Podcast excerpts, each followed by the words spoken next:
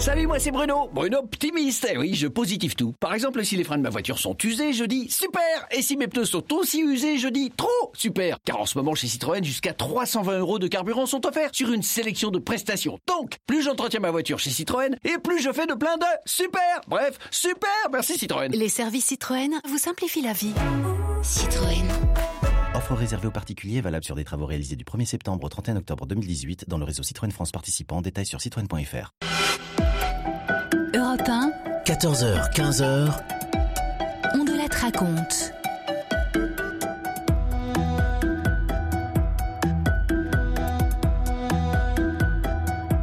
Bonjour à tous. Une affaire criminelle qui se déroule juste avant la guerre de 14 aujourd'hui, à Landerneau, en Bretagne. L'affaire Cadieu, Louis Cadieu, un directeur d'usine que l'on retrouve assassiné. Je vais vous raconter toute l'enquête qui s'interrompt pendant la guerre de 14. Et là, on se dit c'est fini. Il n'y aura pas de suite. Pensez-vous, l'enquête reprend après la guerre? C'est étonnant ça, hein? Parce que la guerre de 14 fait au total 9 millions et demi de morts, 1 million 400 000 Français. Et bien malgré cette boucherie, la justice française s'attache à trouver l'assassin d'un seul homme, Louis Cadieu. Pour le débrief tout à l'heure, une Bretonne est au téléphone. Elle a écrit entre autres les grandes affaires criminelles de Bretagne et les grandes affaires criminelles du Finistère aux éditions de Boré. Bonjour Lénaï Gravis. Bonjour, Christophe. Et à tout à l'heure donc pour le débrief de cette histoire que j'ai écrite avec Thomas Audouard, réalisation de Céline Lebras. Europe 1, Christophe Ondelatte.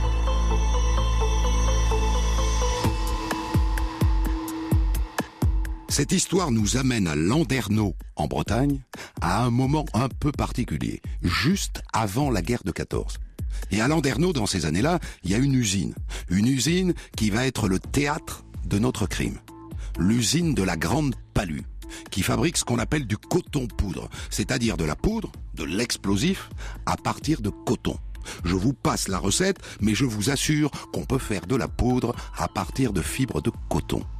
Cette usine est dirigée par un certain Louis Cadieu. Et un jour, il disparaît.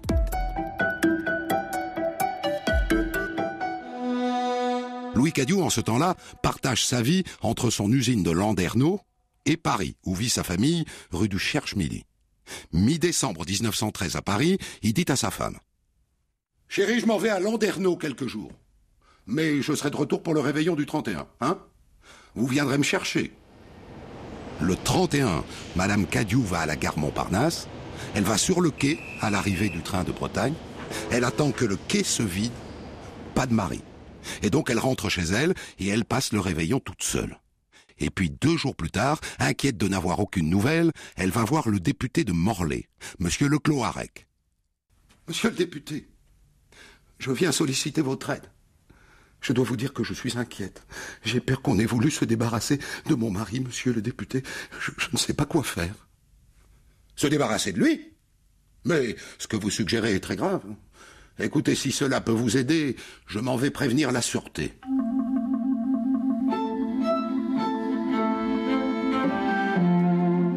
Et un matin de janvier 1914, deux inspecteurs de la sûreté débarquent à Landerneau. Ils vont d'abord à l'usine, où ils tombent sur le directeur technique, l'ingénieur Louis-Pierre. Ah, mais je n'ai aucune nouvelle de Monsieur Cadieu. Depuis quand? Depuis le 29 Je ne l'ai pas revu depuis le 29 décembre. Ils vont ensuite chez Cadieu, dans sa maison de Landerneau, et ils tombent sur sa bonne, Madame Léost. Et elle dit qu'elle l'a vu le 30 au matin. Il m'a dit je partirai peut-être ce soir à Paris, mais pour vous dire comme il n'était pas certain, il m'a demandé d'acheter une bouteille de lait euh, pour le petit déjeuner. Mais le lendemain, je suis allé frapper à sa chambre, vide. Le lit n'avait pas été défait, et il n'avait point dormi là. Je me suis dit qu'il était parti à, Paris sans prévenir, voilà tout. Donc d'entrée, il y a un problème de date. Cadieu a-t-il disparu le 29 ou le 30 On ne sait pas. Et à part ça, aucune piste. On envoie les gendarmes faire une battue dans les bois autour de l'usine, on sonde la rivière, rien. Le procureur est sur le point de classer l'affaire.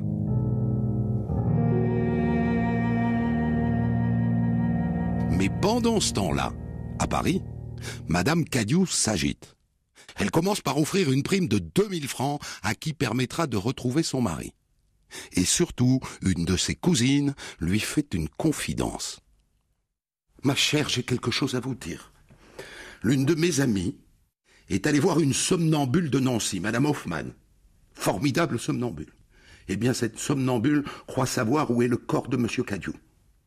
Là, il faut que je vous affranchisse. Une somnambule, à l'époque, c'est ce qu'on appelle aujourd'hui une voyante. Et qu'a-t-elle dit, cette somnambule? Elle dit la chose suivante. Monsieur Cadieu aurait été tué près de son usine. Elle dit qu'il y avait deux assassins, un, grand, barbu et châtain, et puis un autre plus petit. Elle dit qu'il faisait le guet, tandis que son compagnon, après avoir fait tomber M. Cadieu avec une corde, était en train de l'assommer.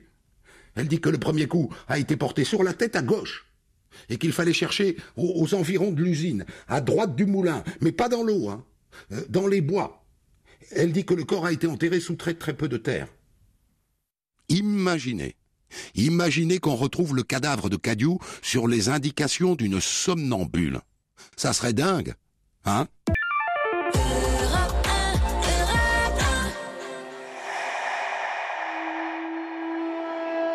Europe 1, on de la raconte. Je vous raconte aujourd'hui une affaire criminelle de 1913, juste avant la guerre de 14. L'affaire Cadieu. Louis Cadieu est le directeur d'une usine de Landerneau, en Bretagne, qui fabrique de la poudre explosive.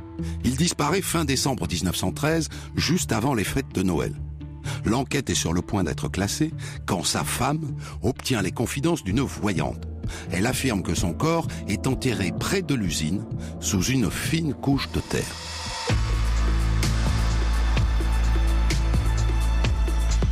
Et là donc, que fait Madame Cadieu? Eh bien, elle informe le procureur. Monsieur le procureur, une somnambule a décrit précisément l'endroit où se trouve le corps de mon mari. Auriez-vous, s'il vous plaît, l'obligeance d'aller voir et de vérifier? Mais le procureur, il est comme moi. Il est comme vous, peut-être. Il ne croit pas aux divagations des somnambules, et donc il l'envoie bouler. Je vous en prie, madame. Nous faisons un métier sérieux, hein. Nous ne travaillons pas sur des divagations. Mais Madame Cadieu s'entête. Alors elle écrit à son beau-frère, qui est tanneur près de Brest.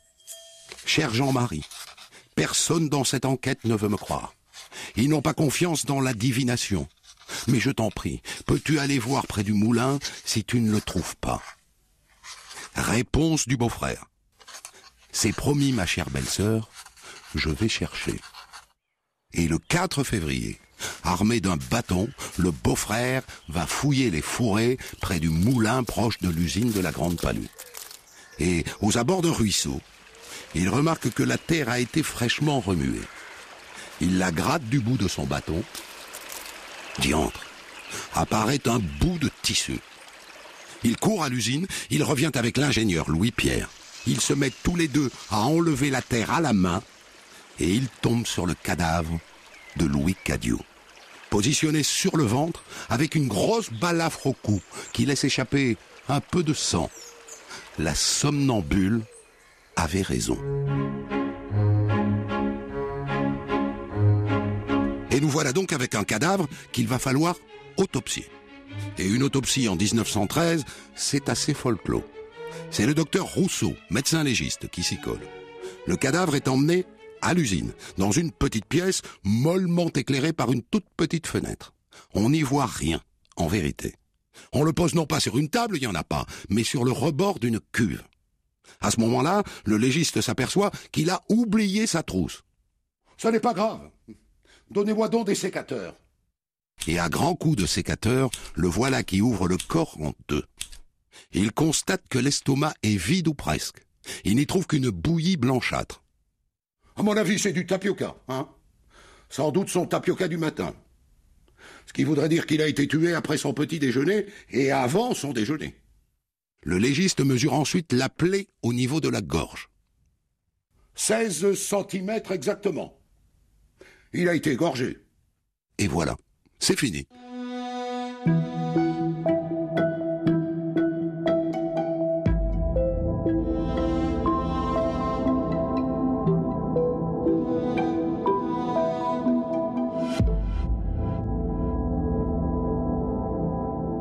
Et maintenant, qui? Qui a égorgé Louis Cadieu Assez vite, le procureur et le juge d'instruction ont un suspect. Ils pensent que l'assassin est le numéro 2 de l'usine. Le directeur technique, l'ingénieur Louis Pierre, 31 ans. Et pourquoi donc? Parce qu'un jeune berger vient raconter que le 30 décembre, avant midi, il a vu Louis Cadieu et l'ingénieur Pierre partir ensemble sur un chemin qui monte à travers bois, et qu'il a vu revenir l'ingénieur seul. Un autre témoin vient dire qu'il les a vus partir ensemble, avant midi, toujours le 30. Tout ça a fini par faire de l'ingénieur Louis-Pierre le suspect numéro un, et donc il est arrêté sur le champ. Je proteste contre la mesure dont je fais l'objet. Je jure que je suis innocent.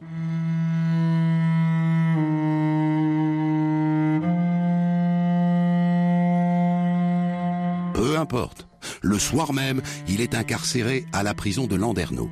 Et le lendemain, on l'emmène chez lui, rue de la Tour d'Auvergne, pour une perquisition. Et chez lui, on trouve une carabine, un couteau à petite lame recourbée, et surtout une pioche. Une pioche tachée de sang, avec sur la lame des poils encore collés.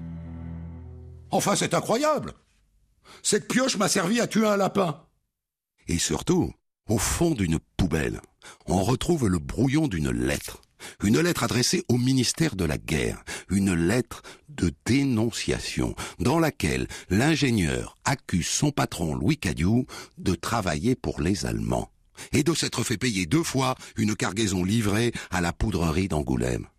Dans la tête du juge, ça va vite, il l'a dénoncé et ensuite il l'a tué.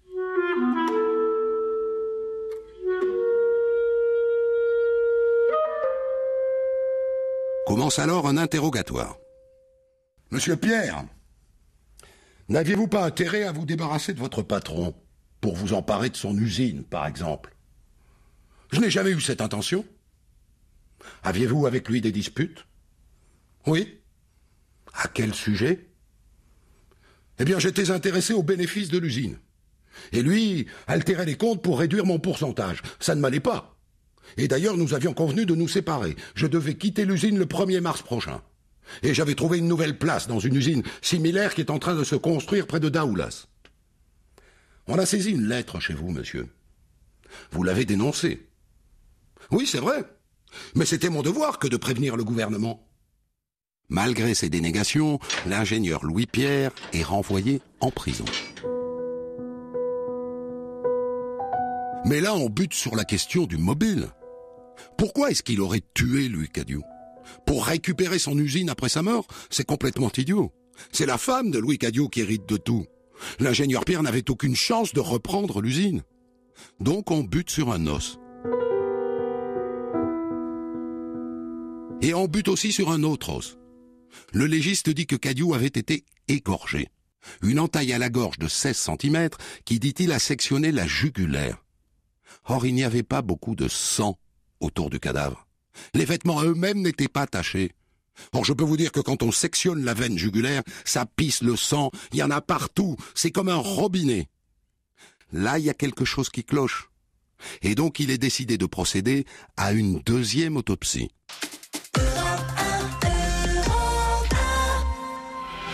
Europe 1, on de la raconte. Je vous raconte aujourd'hui une affaire criminelle de 1913-1914, l'affaire Cadieu.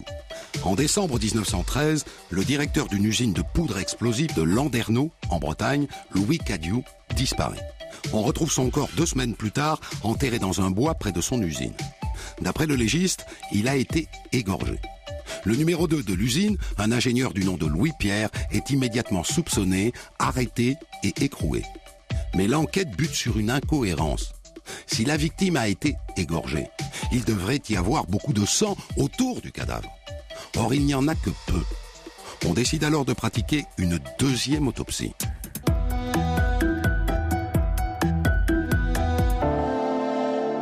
Et pour ça, on fait venir un ponte de Paris, le docteur Paul, qui débarque à Landerneau le 16 février et qui se retrouve face à un cadavre dans un sale état, 40 jours que Louis Cadieu est mort. Ses conclusions sont un tremblement de terre. Cet homme, messieurs, a été tué par balle. Et par derrière, et à bout portant. D'ailleurs, voici la balle. Je l'ai trouvée dans sa tête, à environ 7 cm de son oreille droite. C'est une balle de calibre 6 mm, qui a sans doute été tirée par un revolver de type Bulldog. Voilà, messieurs. Incroyable retournement. Le premier légiste était un incapable. Il n'a pas vu que Cadieu avait une balle dans la tête. Sacré bévu. Mais alors, à quoi correspond l'entaille à la gorge? Alors, il y a deux hypothèses. La première, le tueur fait cette entaille pour égarer les enquêteurs, et ça a failli marcher. Deuxième hypothèse, le tueur fait cette entaille pour tenter en charcutant d'aller récupérer la balle fichée dans la tête et faire disparaître une preuve. Quoi qu'il en soit, Cadieu a été tué par balle, il n'a pas été égorgé.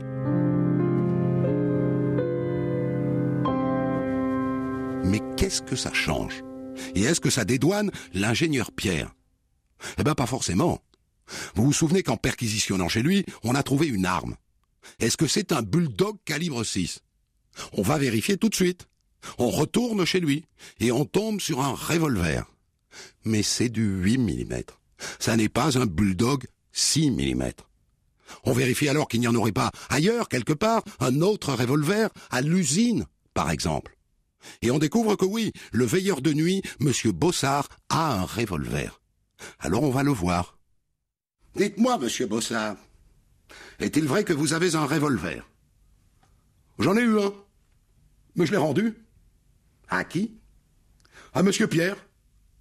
Et pourquoi l'avez-vous rendu? C'est une arme qui me faisait peur. Je n'ai pas besoin de revolver. Est-ce que c'était un 6 mm, monsieur Bossard, de marque Bulldog? Oh, je ne le sais point. Tout ce que je sais, c'est que je l'ai rendu, et que je l'ai vidé avant de lui rendre. On interroge à nouveau l'ingénieur Pierre. Mais enfin, l'arme que m'a rendue le veilleur de nuit, c'est l'arme que vous avez trouvée chez moi. Hein, c'est la même. Il n'y en a qu'une. Et c'est un 8 mm. Ça n'est pas un 6 mm. Et donc, quelques semaines plus tard, à regret, le juge d'instruction Pierre Bidard de Lanoé est bien obligé de relâcher l'ingénieur Louis Pierre. À regret. Vraiment à regret.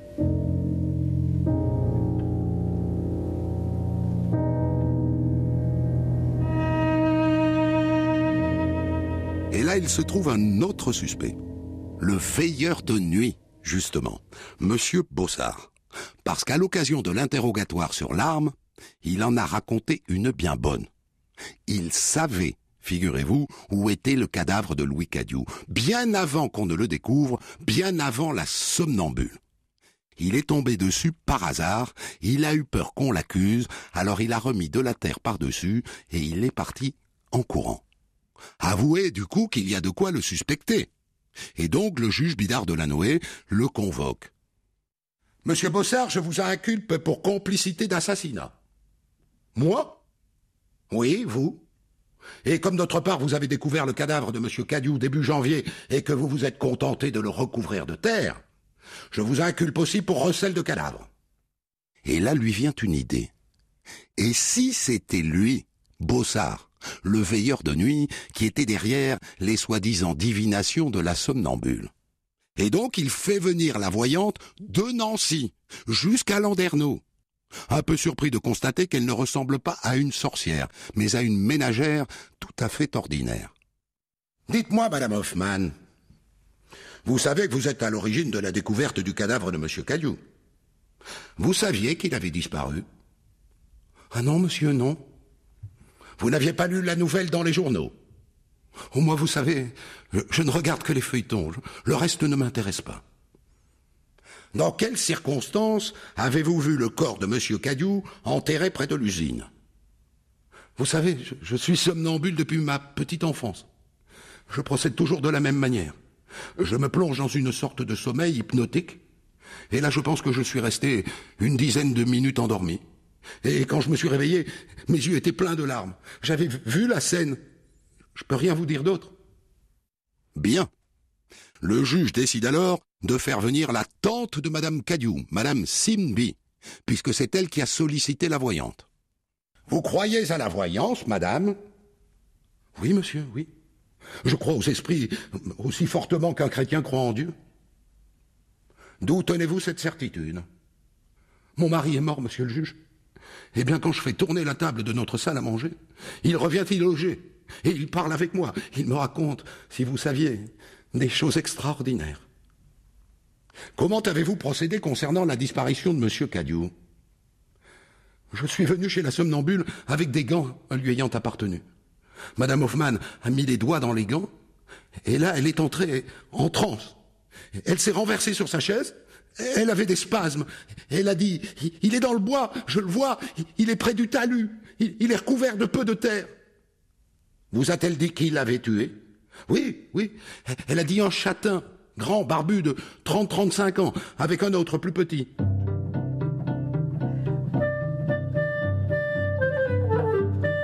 Tout ça est assez croquignolé, comme dirait l'autre. Et qu'est-ce qu'il en ressort, au final? Bah, pas grand-chose. Rien ne prouve que cette voyante ait été informée par le veilleur de nuit Bossard sur l'endroit où était le corps. Et donc qu'est-ce qu'il reste contre le veilleur de nuit? Rien. Et donc il est relâché à son tour. Et le juge en revient à sa première idée. L'ingénieur Louis Pierre. Il n'a pas de preuves contre lui. Mais il est sûr que c'est lui. Europe 1. On de la raconte. Je vous raconte aujourd'hui une affaire criminelle qui se déroule à Landerneau, en Bretagne, fin 1913 et début 1914, juste avant donc la Première Guerre. L'affaire Louis Cadieu, directeur d'une usine de poudre explosive dont on retrouve le cadavre dans un bois près de son usine. Le juge Bidard de la Noé, chargé de l'enquête, soupçonne d'entrée le numéro 2 de l'usine, l'ingénieur Louis Pierre. Mais par manque de preuves, il est obligé de le relâcher. Il soupçonne aussi un temps le veilleur de nuit de l'usine, mais il le relâche à son tour. Et là, il en revient à sa première idée. Le coupable est l'ingénieur Louis Pierre. Mais il manque de preuves pour le renvoyer devant la cour d'assises. Alors il commence par solliciter un expert, Monsieur Cohn à Brest, à qui il présente ce qui pourrait être l'arme du crime, c'est-à-dire la pioche retrouvée chez l'ingénieur. Pouvez-vous me dire, monsieur l'expert, s'il y a sur cette pioche des traces de sang. L'expert observe la pioche sous toutes ses coutures. Il trouve de la rouille, oui, mais absolument pas de sang. Et pas non plus de sang sur le couteau retrouvé chez l'ingénieur, et pas de sang encore sur les vêtements de l'ingénieur. Ça n'est donc pas avec la pioche qu'on va le coincer. Le juge fait ensuite travailler un autre expert, un armurier de Saint-Étienne. Il lui soumet la balle retrouvée dans la tête de Cadieu. Eh bien, écoutez, c'est une balle blindée de cartoucherie française. Hein. C'est un modèle très répandu. On le trouve chez tous les armuriers.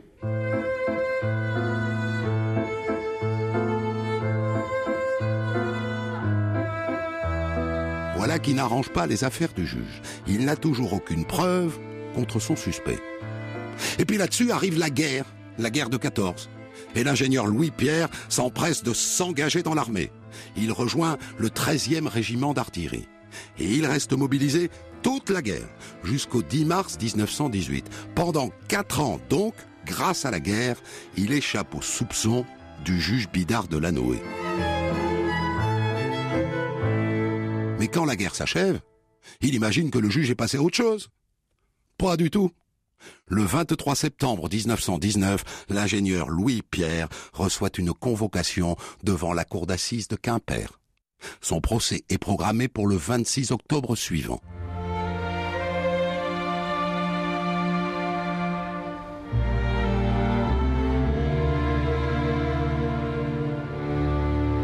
Le 24 octobre, Louis-Pierre se constitue prisonnier à la maison d'arrêt de Quimper. Et deux jours plus tard, le voilà devant la cour d'assises. Monsieur Pierre, quel était votre emploi du temps la journée du 30 décembre 1913 au, bout de six ans, Monsieur le Président, je ne m'en souviens pas.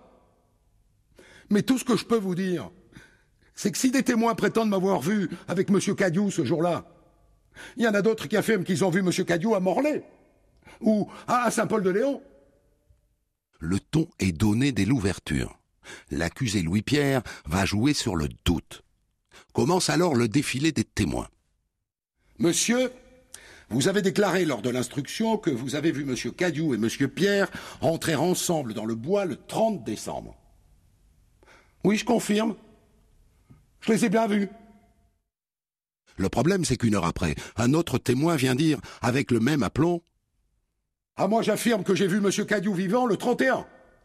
Il était à la pâtisserie. Je suis formel. Alors ce témoin vaut-il plus ou moins que le précédent? C'est tout le problème. Qui croit?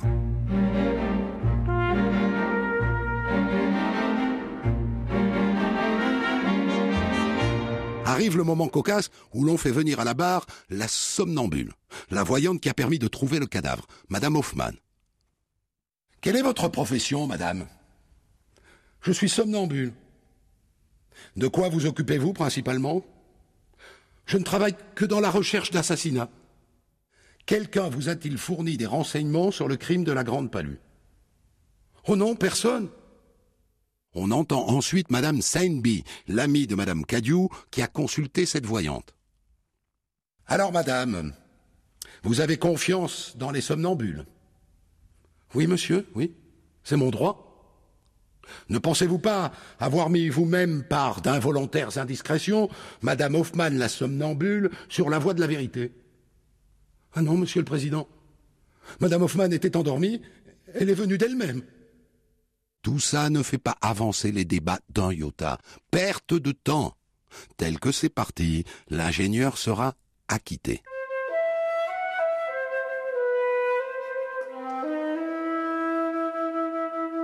À ce moment-là, en plein procès, paraît dans le journal Le Matin une interview d'un certain Gabriel Tonard. Une interview qui dédouane totalement l'ingénieur Louis-Pierre et qui ouvre une nouvelle piste qui n'était absolument pas apparue pendant l'enquête. Que fait le président de la cour d'assises? Il décide de faire venir ce Gabriel Tonard à la barre. Grâce à lui, on va peut-être enfin connaître la vérité. Europe 1, on de la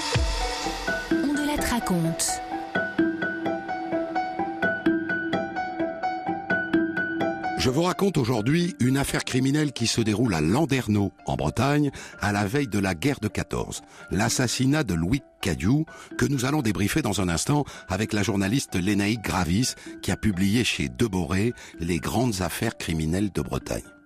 Louis Cadieu est le directeur d'une usine de poudre à canon. On le retrouve mort dans un bois près de son usine en janvier 1914. L'enquête, réalisée juste avant la guerre, identifie un suspect le numéro 2 de l'usine, l'ingénieur Louis-Pierre. Mais elle s'interrompt pendant la guerre. Et après l'armistice, Louis-Pierre est néanmoins renvoyé devant la cour d'assises, alors qu'il n'y a aucune preuve dans le dossier. Au tout début du procès, dans le journal Le Matin, un homme vient raconter qu'il a été témoin de l'assassinat. Le président le fait venir à la barre. Monsieur Tonard. Oui, monsieur. Jurez de dire la vérité, toute la vérité, rien que la vérité. Levez la main droite, s'il vous plaît, et dites je le jure. Je le jure. Monsieur Tonard, nous vous écoutons. Voilà. J'ai rencontré Monsieur Cadieu sur la route qui va de Morlaix à Brest. La date, euh, je m'en souviens plus. Il m'a pris dans sa voiture. Et puis à un moment, six hommes sont arrivés. Six, vous dites. Oui, six. Ils ont tiré sur Monsieur Cadieu. Ils l'ont tué. Et vous, vous n'avez rien fait? Ils m'ont fait respirer du chloroforme, Monsieur le Président. Et qu'avez-vous fait ensuite? Pourquoi n'avez-vous pas porté plainte? Ben, L'un des hommes m'a dit Si tu parles, on te tue. Et puis j'ai trouvé le prix de mon silence dans ma poche. Ils avaient mis vingt mille francs en louis d'or. Alors j'ai rien dit. Pantalonnade. Ce type raconte n'importe quoi. Ça se voit sur sa tête. Le président est excédé. Je me demande, messieurs, si c'est la peine d'insister. L'avocat général, les autres magistrats et même les avocats, tout le monde est d'accord. Cet homme est un affabulateur. Bien, monsieur, Vous pouvez disposer, nous n'avons pas d'autres questions. Et le procès s'achève dans cette espèce de grand n'importe quoi. Il n'y a aucune preuve de la culpabilité de l'ingénieur Louis-Pierre. Ça n'empêche pas l'avocat général de le charger autant qu'il peut. Je garde l'impression personnelle que M. Pierre est coupable. Et je m'étonne qu'en présence de tant d'obscurité et de tant de contradictions, de bons esprits aient conçu une opinion contraire. Je n'en persiste pas moins à demander le châtiment de celui que je considère comme l'assassin de son patron. Vient ensuite la plaidoirie de l'avocat de l'accusé, maître Henri Robert. Messieurs les jurés, l'affaire Louis-Pierre sera terminée ce soir, n'est-ce pas? Quand vous l'aurez acquitté par manque de preuves. Mais pas l'affaire Caillou. Celle-là continuera. La justice a dix ans pour rechercher le vrai coupable. Le président s'adresse alors à l'accusé. Monsieur Pierre, avez-vous quelque chose à déclarer à la Cour avant qu'elle ne se retire pour délibérer? Oui. Messieurs les jurés, je jure devant Dieu et sur la tête de mon enfant, je suis innocent.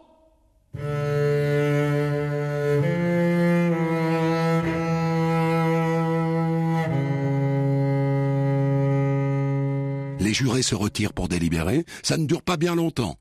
Un petit quart d'heure. Monsieur Pierre, veuillez vous lever. La cour d'assises, après en avoir délibéré, décide de vous acquitter de la totalité des charges retenues contre vous. Vous êtes libre, monsieur. Garde. Veuillez le libérer sur le champ de son entrave. L'audience est close. Et on n'a jamais su qui a tué Louis Cadieux.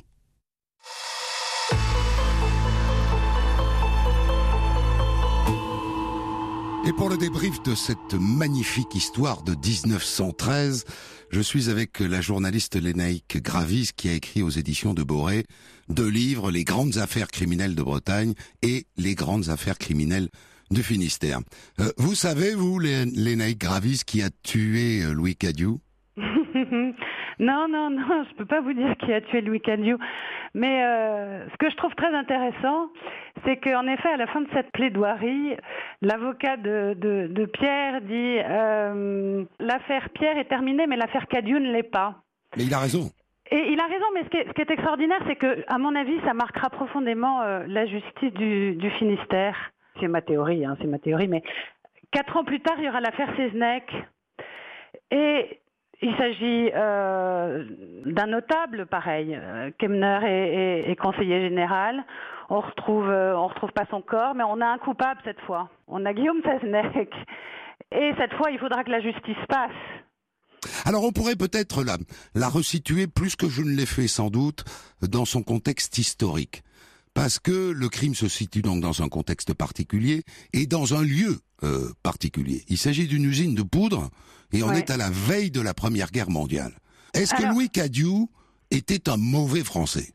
Alors, on sait que euh, cette usine de la Palue, euh, les capitaux sont détenus au départ par des Allemands. Et puis, euh, un scandale éclate. On est en 1907, quelque chose comme ça. Les tensions entre l'Allemagne et, la France s'enveniment. Et on dénonce, euh, on dénonce cet état de fait, et donc Cadieux s'emporte euh, acquéreur. Mais ce qu'on ne dit pas, c'est que euh, une partie des capitaux reste allemand quand même. D'où ce soupçon qu'il soit proche des Allemands. Exactement, on a toujours eu ce soupçon qui, qui reste proche des Allemands et que en 1913, quand son ingénieur Pierre dénonce une malversation de la part de Cadieux, il écrit une lettre anonyme au ministère de la Guerre en disant on a soi-disant livré cinq wagons à, la poudrerie d'Angoulême. En fait, il n'a été livré que quatre et vous en avez payé cinq. Donc, Cadieux euh, serait quand même... Euh, aurait, euh, un Margoulin eh, Oui. Mhm. Donc, quand euh, Cadieux disparaît, la presse s'empare du scandale, révèle le, scandale des poudres et dit quand même, même s'il est un notable, même si c'est un ancien avoué de, de Morlaix, on le soupçonne quand même d'incointance avec, avec l'ennemi. Et en 1913, au moment où les tensions s'enveniment de plus en plus, ça devient inquiétant. Ça devient inquiétant et pour autant, pas une seule fois, Bidard de la Noé, le juge d'instruction, n'enquête sur cet aspect des choses. Pas une seule fois. Il n'a qu'un coupable, qu'une piste en tête, c'est Louis Pierre, c'est l'ingénieur Louis Pierre. Euh, c'est une affaire, vous, l'avez dit, les, la presse en parle, ça c'est un point que j'ai pas soulevé, mais c'est une affaire, on se rend pas compte aujourd'hui, mais, mais qui a passionné les foules, et Ah, pas uniquement en. Bretagne. Hein. Ah non, le petit journal s'en saisit, le matin s'en saisit. Mais non, puisque euh, il y a donc un aspect euh, allemand, il y a aussi cette histoire avec euh, la somnambule de Nancy. Et alors là, les journalistes s'en donnent à cœur joie parce que euh, il faut le recours d'une somnambule de Nancy pour euh, qu'on découvre le corps, alors que euh, sont en présence les gendarmes, la sûreté générale, euh, la brigade mobile de Rennes, les forces de l'ordre qui se penchent sur cette affaire c'est incroyable. On va se donner un peu de temps dans un instant, si vous voulez bien, pour revenir sur cette histoire de somnambule qui, tout de même, fait le sel, tout le sel presque, de cette histoire. À tout de suite. Jusqu'à 15h, vous êtes avec Christophe Ondelat sur Europe 1. Christophe qui vous emmène aujourd'hui au cœur d'une affaire criminelle d'il y a plus de 100 ans. Je vous ai raconté aujourd'hui l'affaire Louis Cadieu, une affaire criminelle qui se déroule à Landerneau, en Bretagne, juste avant la guerre de 14. Un directeur d'usine de poudre est assassiné et une enquête bâclée aboutit à un procès à l'issue duquel le suspect, l'ingénieur Louis Pierre, est acquitté. Et pour le débrief, je suis avec la journaliste Lénaïque Gravis, qui est auteur aux éditions de Boré de grandes affaires criminelles de Bretagne et des grandes affaires criminelles du Finistère. Vous êtes une spécialiste, Lénaïque Gravis, euh, des affaires criminelles dans votre euh, région Bretagne. Alors, cette histoire de somnambule, c'est vrai que il y a une chose qui surprend d'un bout à l'autre, c'est que cette somnambule ait visionné cette scène de l'assassinat de Louis Cadieu à Nancy, en Lorraine, très très loin de Landerneau, encore aujourd'hui, mais encore plus à l'époque, où on, on ne faisait pas la route comme ça. Non, non, euh, c'est très étrange. C'est une cousine de, de Madame Cadieu qui a une amie qui a une relation, qui connaît cette Madame Hoffman. Et alors, les versions divergent. Est-ce que c'est Madame euh, euh, Cadieu qui a demandé à ce qu'on aille la voir? Est-ce que c'est cette cousine qui a décidé de son propre chef d'aller d'aller euh, quémander les, les services de cette somnambule? Toujours est-il qu'elle arrive avec euh, la solution de l'affaire, avec ce cadavre qu'on cherche depuis à peu près un mois. Elle décrit quand même extrêmement bien l'emplacement où se trouve le cadavre. Elle dit près de, euh, du moulin de la Palue, mais pas dans l'eau, à côté. Elle y était, comme si, on, comme si on lui avait décrit euh, euh, où se trouvait le cadavre. Elle décrit aussi les assassins présumés, un petit, euh, un grand. euh, voilà, c'est très étrange. Et elle dit, elle, elle arrive au procès, donc ça fait sensation. On va enfin voir cette, cette euh, somnambule. Et c'est pas une sorcière. Non, c'est une dame normale qui fait profession de découvrir les, les, les criminels. Alors, bon, je le dis comme ça en passant, hein, on, on dirait que c'est, ça nous ramène au Moyen Âge, pas du tout. Hein, ça existe encore aujourd'hui. Il n'y a pas d'affaires criminelles où il y a des disparitions, où il n'y a pas des voyantes qui écrivent au procureur pour lui dire je sais où est le cadavre. Hein. Mais oui, je sais, je sais que ça existe. En tout Je cas, à l'époque, est-ce que ça colle le fait que le procureur de la République et le juge d'instruction Bidard de la Noé, quand même, euh, prennent la peine d'interroger cette somnambule Ça colle avec euh, la manière dont la Bretagne regardait ces choses-là à l'époque? Ah, bah, euh, il y a une grande différence entre les notables, les juges, qui sont éduqués d'ailleurs euh, et qui parlent français, contrairement à, à- à la population locale, comme on, on dit. euh, euh, avec un peu de un peu de dédain, eux qui ne parlent ni, ni ne lisent le français puisqu'ils parlent breton. Mhm.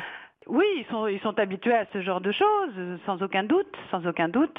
Oui, c'est fréquentable, quoi, pour un magistrat que d'interroger une somnambule. Il n'a pas d'autre choix puisque la police a été incapable de trouver le, corps, encore moins incapable de trouver euh, un assassin. Il n'a pas d'autre choix que de s'en remettre à, ce qu'elle raconte. Alors évidemment, on est marqué par la médiocrité du premier médecin légiste. Là encore, faut expliquer. À l'époque, c'est souvent le médecin du bourg, du village d'à côté, le médecin légiste. Il n'est pas plus qualifié qu'un autre pour poser un rapport de médecine légale. Mais surtout, les- ce sont les, les conditions dans lesquelles est, est opérée cette autopsie. Pourquoi ne pas la- le tra- transporter le corps à l'hôpital? On décide de faire l'autopsie immédiatement euh, dans l'usine de la Palue, sur une table. Euh, on dit que c'est très mal éclairé. Hmm. Et en effet, il n'a pas d'outil. Il procède à l'autopsie euh, avec un sécateur. Enfin, on imagine une boucherie sans nom. Oui. Alors, euh, est-ce que c'est- c'était courant? C'est la seule affaire où j'ai entendu ça, ça c'est certain. Oui. Alors le fait de- de- de- d'autopsier sur place, on, on le retrouve dans beaucoup d'affaires du début du du XXe siècle et de la fin du, du, XIXe siècle. En revanche, d'ouvrir au sécateur euh, sans outils euh, qualifiés, ça, moi aussi, je suis comme vous, je ne l'avais, je ne l'avais jamais euh, entendu. En tout cas, on s'aperçoit qu'au fond, sans la science, euh, Ah oui. la justice commet des erreurs. Surtout qu'il passe à côté de quelque chose de décisif, puisque euh, il voit pas que euh, une balle a été tirée et que c'est euh, cette balle qui a en effet tué euh, Cadieux et que sans doute euh, on l'a égorgé pour maquiller euh, cette balle ou pour maquiller cette façon de procéder. Une dernière chose, euh, euh, Lénaï Gravis, les gens qui nous écoutent ont sans doute été surpris de me voir donner tant de détails.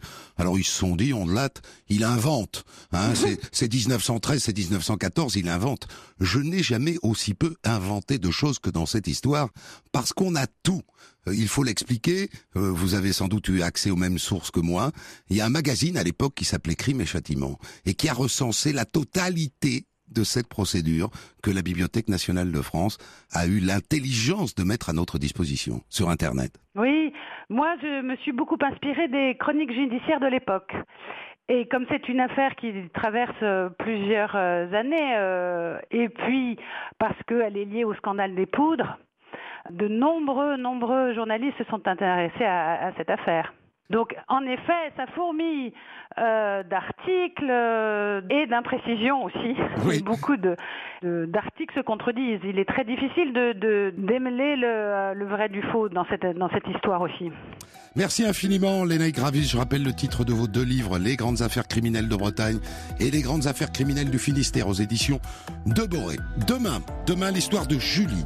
Julie est enceinte de 7 mois et elle apprend que son bébé n'est pas viable. Eh bien, elle va devoir accoucher, néanmoins, par les voies naturelles d'un bébé mort. Demain, donc à 14h, l'histoire de Julie. Dans un instant, Olivier Delacroix, à 15h pile. Euh, je vous donne rendez-vous à demain, 14h. À demain, merci beaucoup Christophe Ondelat. On peut également hein, retrouver toutes vos histoires, Christophe, dès maintenant en podcast sur europe1.fr.